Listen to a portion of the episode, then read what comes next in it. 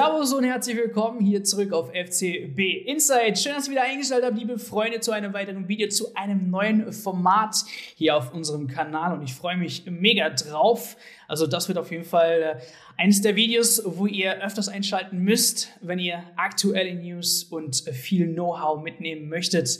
Ich glaube, Know-how gab es schon bei mir und Ivan, aber so viel, äh, das, auf das seid ihr nicht vorbereitet. Im neuen äh, Format Headlines nennt sich das Ganze, vielleicht stand schon im Titel oder irgendwo in der Information. Und wie der Titel es schon selbst sagt, Headlines, äh, es geht um Schlagzeilen und natürlich um einen Verein, den FC Bayern München. Darüber sprechen wir natürlich hier über den Rekordmeister und wir schauen uns an, was aktuell so rund um die Welt geht über den Rekordmeister, ähm, was es aktuell zu besprechen gibt. Und dazu habe ich mir zwei, ja, hochkarätige Kaliber geholt. Einmal natürlich unser Chef Vico. Schön, dass du am Start bist. Aber auch Sebastian Mittag. Und da freuen wir uns auf jeden Fall. Ein Riesenhallo von mir, ein Riesenhallo von der Community. Ist äh, Chefredakteur von Spox und Goal. Und ich denke, da können wir auf jeden Fall auch einiges mitnehmen und einiges kannst du uns auf jeden Fall verraten. Von daher auch von mir hier ein Hallo. Ja, ich freue mich hier zu sein. Ja, super. Und Vico, auch ein Hi an dich. Schön, dass du da bist. Servus.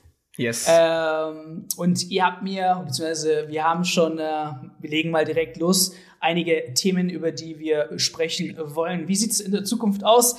Ähm, wir wollen es eigentlich so knapp und ja, äh, wie möglich halten, sprich drei, maximal vier Themen, über die wir sprechen werden, in einem ja, 10, 12 Minuten äh, minütiges Video und das hoffentlich auch wöchentlich. Also darüber könnt ihr auf jeden Fall euch freuen, ähm, einmal in der Woche Headlines zu bekommen. Und ich denke, das aktuellste Thema, über das wir reden müssen, ähm, ist das letzte Spiel Barcelona gegen den FC Bayern München. Äh, die Jungs haben sich ja zusammengesetzt und haben das Interspiel angeschaut, aber Viktoria Pilsen ähm, konnte die, ja, die, die, die, die Barca-Welt nicht retten und somit hat schon vorm Spiel eigentlich Tränen gegossen und äh, bei, bei dem Spiel gegen Bayern München war es nicht besser, weil dann dachte ich mir, okay, die Jungs sind raus, aber sie machen es auf äh, oder zu Liebe der Fans, die sich da ein Ticket geholt haben, weil es hieß ja ein riesen Comeback, was Xavi da rausgehauen hat, ähm, aka eigentlich leicht schon eine kleine große große Klappe, die er mittlerweile hat, hat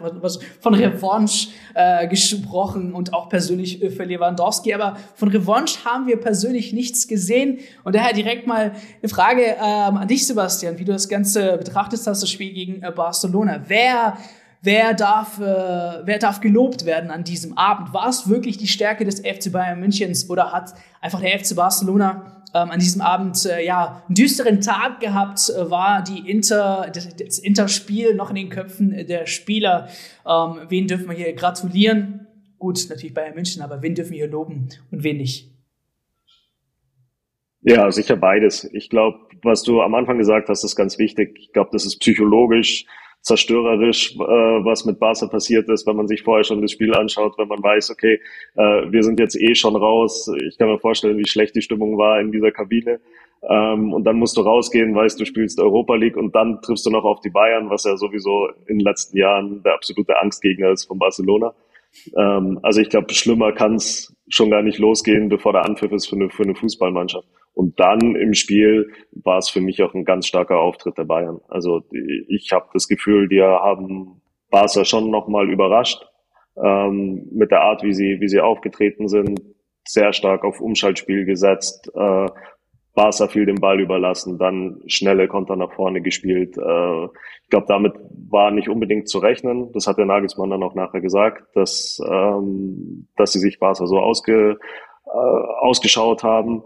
Äh, ich glaube, man hat auch die bei Bayern die, die Schlüsse aus dem, aus dem Hinspiel gezogen, ähm, wo man ja wirklich geschwommen ist in der ersten Halbzeit, wo man auch hätte Tore kassieren können. Und das wurde wirklich stark umgesetzt. Also für mich eine Kombination aus, aus diesen beiden Sachen. Schlimme, psychologisch schlimm für Barca und starker Auftritt von Bayern. Ich glaube, da hat das Video dann auch von Müller vielleicht schon äh, ähm, ja, irgendwelche Ängste herbeigeführt, wenn man schon quasi äh, im Voraus eine große Klappe hat und sagt, Levi, wir kommen und du gewinnst noch an diesem Abend. Also unglaublich, äh, was, was die Männer da geleistet haben. Aber mal äh, für dich, Vico, ich meine, Barca, Riesenmannschaft, okay, du hast was äh, in den Köpfen äh, der Spieler vor dem Spiel reinbekommen, eben dieser Sieg von Inter Mailand, man weiß, man ist raus, aber wenn FC Barcelona eine der besten Mannschaften der Welt sein möchte, sind das eigentlich nicht Punkte, so frage ich mich jetzt, ähm, die man trotzdem überwinden kann?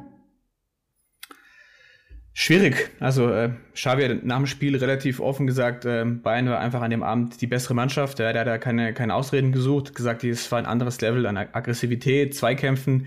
Ähm, ich glaube auch, ich sehe so wie Sebastian, sind am Ende des Tages zwar Profis, aber auch nur Menschen. Ja, wenn du weißt, du bist rausgeflogen, äh, du musst noch mal raus. Natürlich 80.000 volle Hütte. Du willst noch mal auch diese schwarze Serie beenden. Ich glaube schon, die waren motiviert, aber ich glaube nicht bei 100 Prozent. Da muss man ehrlich sein.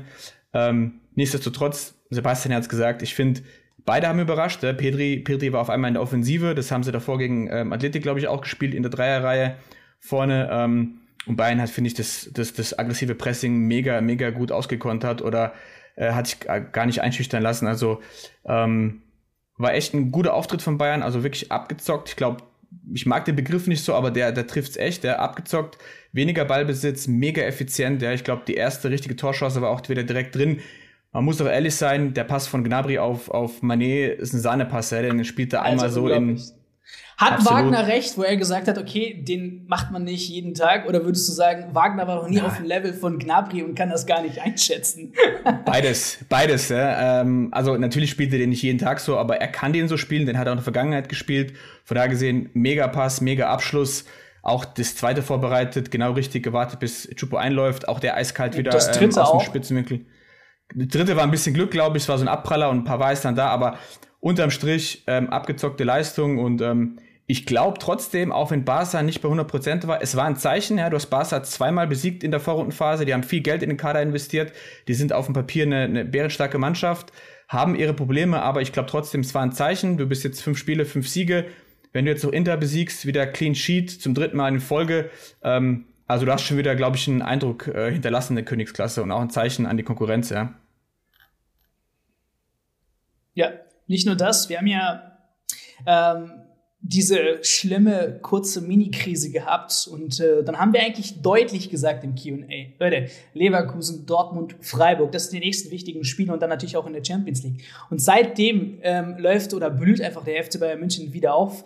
Ähm, von daher das nur ganz kurz zum Abschluss, ähm, wie gut der FC Bayern München doch noch am Ende rauskommt und man schon auch den FC Bayern München durchaus loben kann, ähm, so ein äh, FC Barcelona im Camp Nou dann so an die, äh, gegen Absolut, die Wand zu spielen. Ja. Also ähm, auf jeden Fall Hut ab. Ähm, und ganz wichtig bei dem Thema zu sehen ist für mich äh, die Abwehr.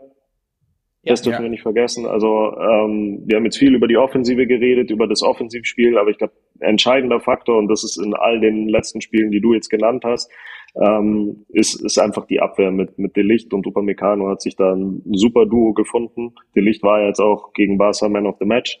Äh, ich glaube, Barca hatte keinen Torschuss.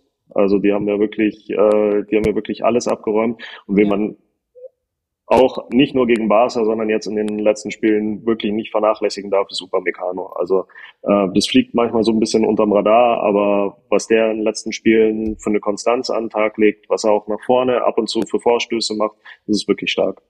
Und der Licht sowieso eine Bank genau, ist man auch unter Julian Nagelsmann jetzt immer eingesetzt worden, ne? Also äh, ist äh, der Spieler mit den meisten Minuten unter Julian Nagelsmann. Aber Frage mal, interessante Frage an euch. Hernandez wieder fit. Wer, wen habt ihr zwei in der Innenverteidigung? Vigo. Schwierig. Also, ähm, ich glaube, wenn alle drei fit sind, ist Qual der Wahl. Äh, aktuell, glaube ich, haben Delicht und Upamecano einfach einen kleinen Vorsprung, weil A eingespielt, B, Hernandez hat lange gefehlt. Ich glaube, Hernandez wird erst nach der WM wieder so richtig bei Bayern auf dem ähm, ja, Rhythmus finden. Ähm, aktuell ist er der Herausforderer, er kommt aus der Verletzung. Ähm, und im Grunde ist es ein schönes Luxusproblem, das man hat. Ja, man hat quasi drei Top-Innenverteidiger plus einen Top-Backup mit Pavard. Also ich glaube, in der Defensive, ähm, da ist man echt gut aufgestellt, ja, diese Saison. Und auch das Zusammenspiel. Also Upamecano hat sich, so wie Sebastian gesagt hat, mega gefangen. Äh, er ruft das ab, wie wir ihn aus Leipzig kennen, warum er ihn, ihn geholt hat. Deswegen, ähm, Abwehr ist kein Sorgenkind mehr im Vergleich zur Vorsaison. Ja. ja. So, ich kann mir sogar vorstellen, dass es für Hernandez äh, schwierig werden kann. Also, ähm, wenn der jetzt zurückkommt, muss er sich erstmal hinten anstellen. Kommt aus einer Verletzung, das hat ihn ja, hat ihn ja dann auch rausgebracht. Jetzt Thema Vertragsverlängerung steht sowieso an. Ich denke, dass die Bayern da in einer guten Position sein werden. Also ich denke, dass er sich trotzdem wohlfühlt, äh, dass er ja auch vom Charakter her ein Leader ist, aber dass das jetzt erstmal heißt Nummer drei unter den Innenverteidigern, so, so wie es jetzt aussieht, weil es gibt einfach keinen Grund, jetzt zu wechseln. Ja. Luxusprobleme, die viele Vereine gerne haben, würde ich mal so beenden.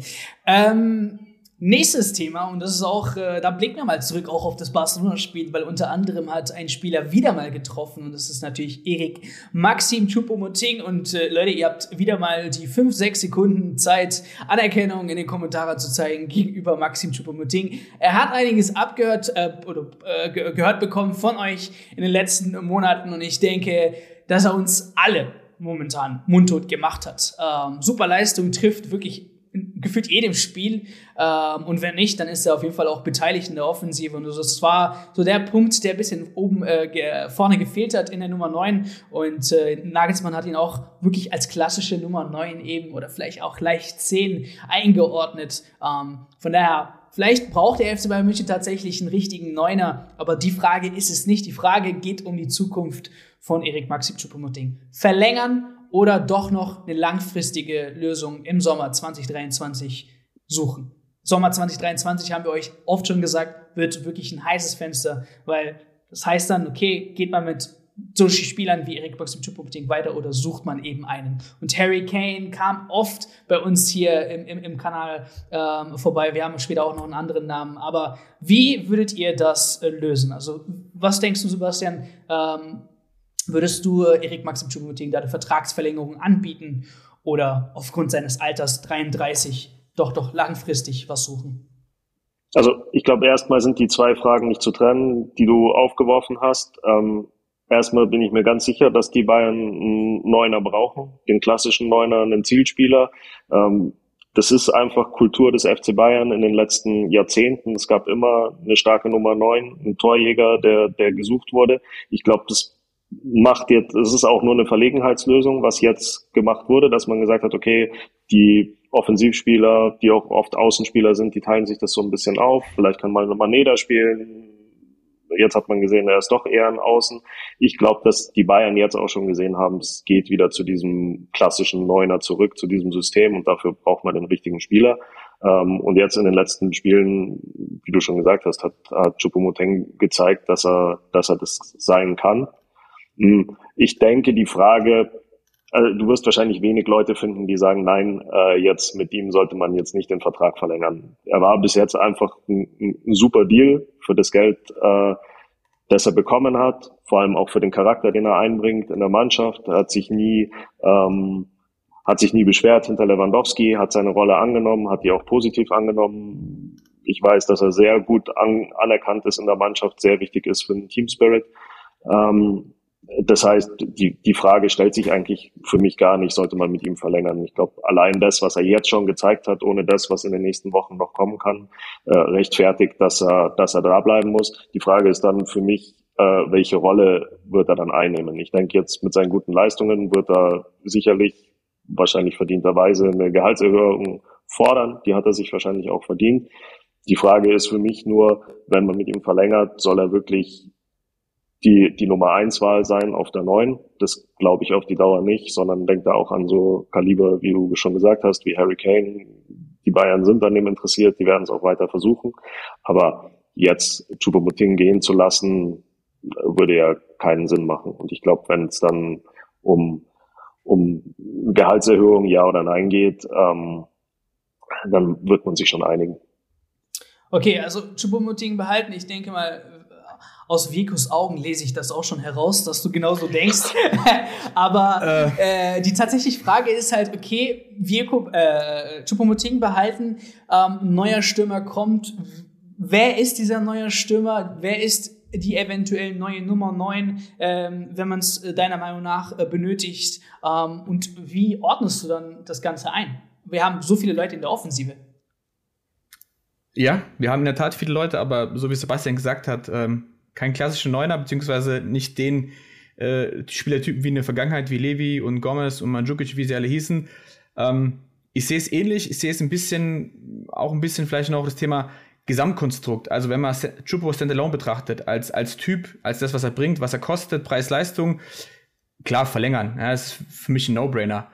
Ähm, wenn man aber überlegt, okay, und jetzt ist wieder das Thema Rolle, man will sich wirklich einen Top-Stürmer holen und das hört man ja so raus. Ähm, man hat auch, Nagelsmann hat auch in den letzten Wochen gesagt, und auch Hoeneß hat es eigentlich verraten, es gab kein Geld für einen 1A-Stürmer im Sommer, man wollte nicht mehr investieren. Das heißt, man hat es geschoben auf 23 und gesagt, wir, wir überbrücken das Jahr. Und wenn Chupo sagt, hey, ich habe jetzt 15, 20 Buden gemacht, ich bin eigentlich kein Backup mehr, weil ich mir nicht vorstellen kann, aber es kann ja sein, ja, dass das mediale Thema kommt, ähm, er ist vertragsfrei, es kommen Anfragen von anderen Clubs, ja, das darf man nicht vergessen, äh, er kann ein schönes Handgeld kassieren, also spielt alles so mit rein. Wenn er sagt, hey, ich will noch mal mit 34 ist er dann nächstes Jahr, ich will noch mal einen schönen Zweijahresvertrag mit Handgeld mitnehmen und vielleicht bei einem Europa League Champions League Verein spielen oder ich bin äh, Backup für Harry Kane oder wen auch immer, könnte eng werden, weiß ich nicht. Deswegen, ich würde sagen, Brazzo hat es gesagt, lass den erstmal spielen. Ja? Er muss, sage ich mal, seinen, seinen Lauf jetzt ein bisschen bestätigen, zeigen. Also er liefert momentan sehr viele Argumente. Dann kommt die WM. Ja? Wenn er bei der WM genauso spielt, dann wird es Inter Interessenten geben und dann entsteht auf beiden Seiten Druck, bei Bayern und beim Spieler. Und ich glaube, so im Januar, Februar wird man sich hinsetzen und mal sprechen. Und ich glaube auch, wenn es am finanziellen wird es nicht scheitern, so, so Sebastian gesagt hat. Das Einzige ist so, was ist der Anspruch von Schupo nochmal in seinem, sage ich mal, im Herbst seiner Karriere, nochmal letzte Herausforderung, ob er sagt dann, nee, ich fühle mich München so wohl, ich nehme die Titel mit äh, und spiele meine 15, 20 Spiele. Genau. Dass er, ob er die 1A-Option wird, glaube ich eher nicht. Weil, also Bauchgefühl, ich meine, er, er war auch oft, das vergessen die Leute, er hat auch oft kleine Wehwehchen, ja, er hat oft, oftmals gefehlt. Ähm, das haben die, glaube ich, die Verantwortlichen auch im Kopf. Also die werden sich, wenn so ein Typ wie Harry Kane auf dem Markt ist, werden sich um Harry Kane bemühen und idealerweise versuchen, Chupo als Backup zu behalten. Das muss halt in, in Einklang gebracht werden. Wenn das passt, Win-Win für uns, ja. Ja. Kay, lass mal weg. Wir haben einen anderen Namen für euch, ähm, und zwar Marcus Thuram. Ähm, den haben wir tatsächlich auch vor ein, zwei Wochen ähm, euch berichten dürfen, wie es da aussieht. Und äh, anfangs hieß es, äh, nein, nicht unbedingt das größte Interesse. Jetzt äh, gab es doch immer wieder Meldungen, äh, wonach ja, es aussieht, als ob die Spur doch etwas heißer ist, als wir das Ganze äh, quasi berichtet haben. Ähm, ja, Markus Thuram, ich hatte schon meine Meinung und äh, deswegen übergebe ich, äh, übergebe ich das gleich euch. Aber 25 ist äh, in der Bundesliga erst groß geworden. Vier äh, Nationalspieleinsätze äh, bei der Le Equipe, äh, sorry, Le Equipe, äh, bei der französischen Nationalmannschaft. Ähm, für mich nicht der Mann gewesen, äh, der große Superstar, den der FC Bayern München braucht. Aber wie ordnet ihr ähm, Markus Thuram ein? Ist er der nächste Maxim Choupo-Moting ähm, oder doch eine eventuell Nummer 9 für den FC Bayern München? Ah, sorry, Sebastian. Also Klar ist ja erstmal, dass, dass die Bayern Tyrann beobachten. Das weiß man. Also die, die schicken ihre Scouts regelmäßig nach Gladbach, schauen, schauen sich an, wie der spielt. Muss man ja auch eigentlich nur irgendwie die Sportschau schauen. Also dieses Jahr trifft er auch wirklich gut, steht vorne in der Torjägerliste mit acht Toren. Ähm, das heißt, er trifft schon. Das ist ein Stürmer, der weiß, wo das Tor steht.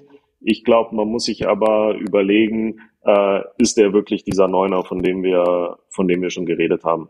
Also ähm, wenn man sich mal anschaut, wie, wie die Historie von Tyram war in der Bundesliga, ist er eigentlich erst als, als Mittelstürmer gekommen nach Gladbach, war dann unter Rose, aber oft äh, auf der linken Seite, hat links außen gespielt, hat sich dann später immer wieder mit Player abgewechselt, äh, hat dann hat dann schon öfter Mittelstürmer äh, gespielt, aber kommt eigentlich auch, also als er in Frankreich noch gespielt hat, äh, hat er eigentlich immer links außen gespielt. Das das darf man nicht vergessen.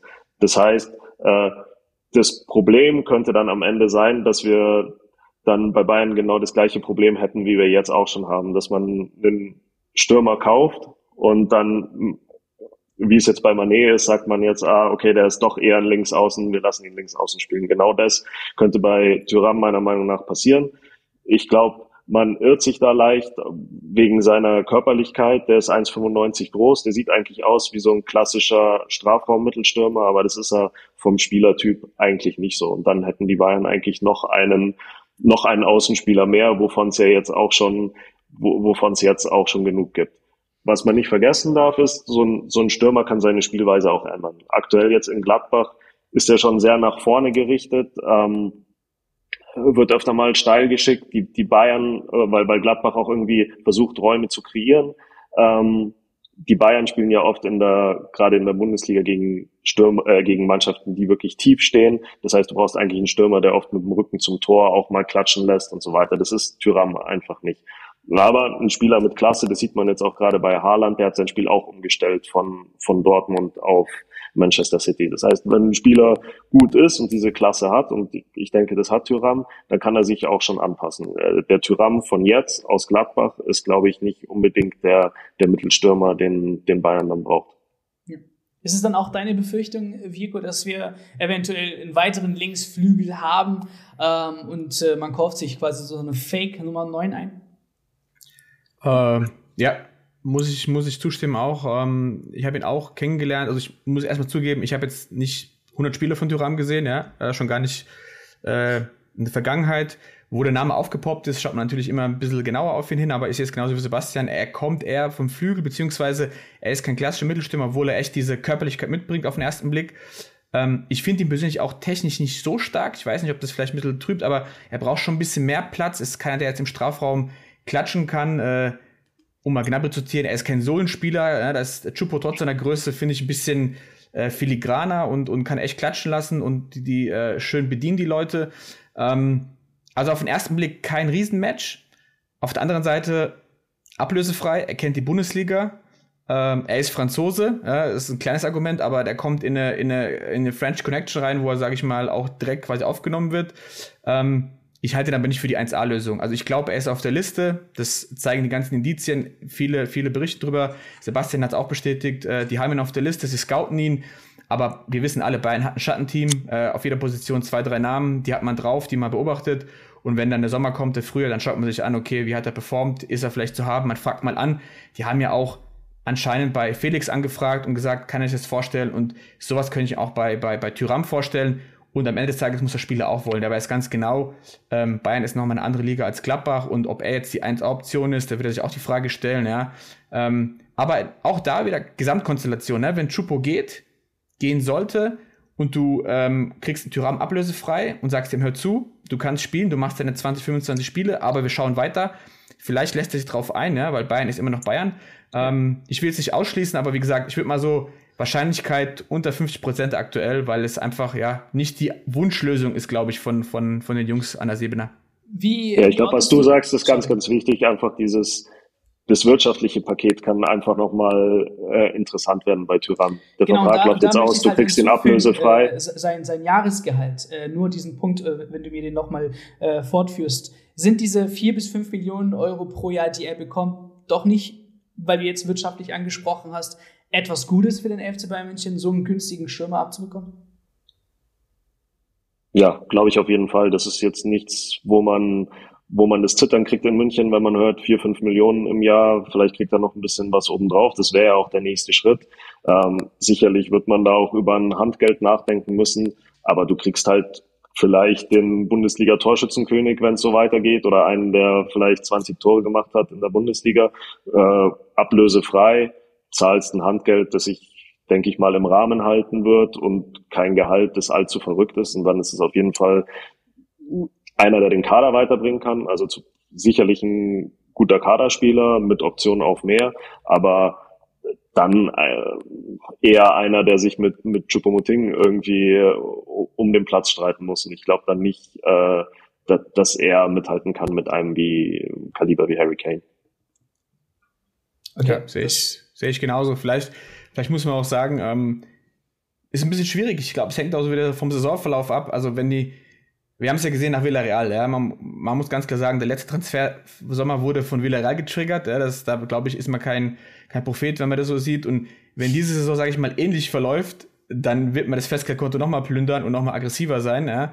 Und wenn aber, sage ich mal, dieses Jahr das Halbfinale wieder rausspringt in dem Setup, warum dann, warum dann 90 Millionen vielleicht für den Kane ausgeben plus hohes Gehalt? Vielleicht sagen sie, hey, wir holen jetzt nochmal einen Kaderspieler wie Tyram. Man darf nicht vergessen, Bayern hat 2013 mit Mandzukic auch die Champions League gewonnen. Ja. Ich liebe Mandzukic, ist mein Landsmann, aber ist jetzt auch nicht auf Niveau von Harry Kane oder Levy. Und Bayern braucht vielleicht nicht unbedingt auch so einen Typen, wenn du von außen viel Power mitbringst. Von da gesehen ähm, hängt echt auch davon ab, wie die Saison abläuft und wie, sage ich mal, so die, die Lust zu investieren da ist. Ja. Oder die Bereitschaft auch, dann mal die Schatulle aufzumachen. Ja. Yeah. Ähm, mein Sprichwort zum Schluss heißt vielleicht Don't change the winning team.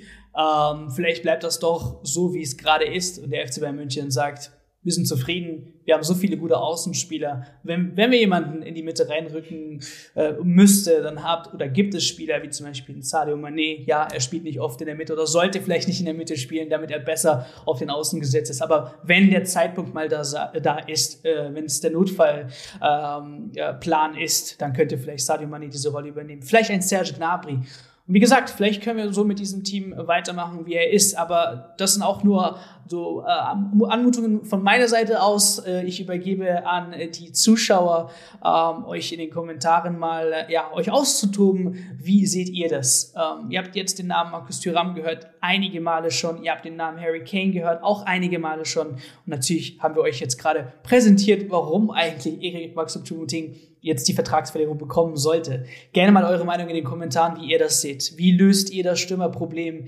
in der Zukunft? Und dann würde ich sagen, war's das mit der ersten Folge Headlines. Äh, wir hoffen, dass wir euch in Zukunft weiterhin mit Sebastian und Vieko auf jeden Fall ähm, euch mit Wissen über, ja, äh, überschütten und ihr das quasi die, die, ja, die ganzen Infos aus erster Hand äh, bekommt. Das war unsere Intention und ich hoffe, die ist angekommen. Und wir bedanken uns auf jeden Fall hier an der Stelle bei euch. Ich bedanke mich auf jeden Fall auch an Sebastian. Danke an deine Zeit und danke auch an Vieko. Danke an deine Zeit. Schön, dass ihr da wart und äh, ja, diese Folge äh, bereichert habt. Ähm, ja, noch ein Schlusswort von euch?